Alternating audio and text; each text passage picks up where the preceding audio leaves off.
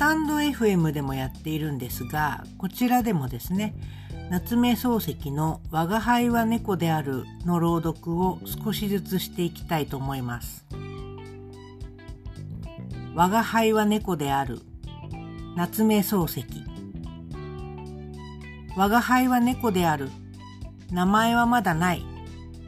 どこで生まれたかとんと見当がつかぬ。何でも薄暗いじめじめしたところでにゃーにゃー泣いていたことだけは記憶している。我が輩はここで初めて人間というものを見た。しかも後で聞くと、それは書生という人間中で一番同悪な種族であったそうだ。この書生というのは、時々我々を捕まえて煮て食うという話である。しかしその当時は何という功もなかったから別段恐ろしいとも思わなかった。ただ彼の手のひらに乗せられてスーッと持ち上げられた時なんだかふわふわした感じがあったばかりである。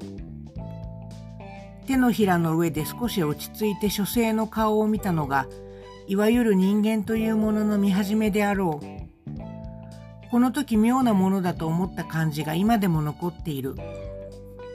第一毛を持って装飾されるべきはずの顔がツルツルしてまるで夜間だ。その後猫にもだいぶあったがこんな片輪には一度も出くわしたことがない。のみならず顔の真ん中があまりに突起している。そうしてその穴の中から時々プープーと煙を吹く。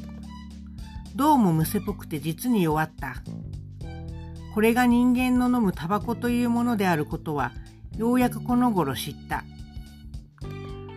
この書生の手のひらのうちでしばらくは良い心地に座っておったが、しばらくすると非常な速力で運転し始めた。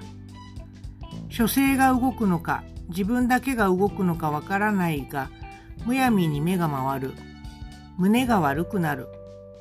到底助からないと思っていると、どさりと音がして目から火が出た。それまでは記憶しているが、あとは何のことやらいくら考え出そうとしてもわからない。ふと気がついてみると書生はいない。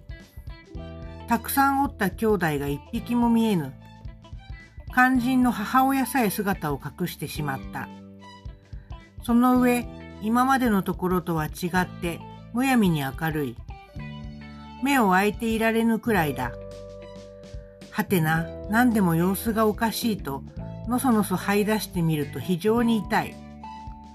我が輩は藁の上から急に笹原の中へ捨てられたのである。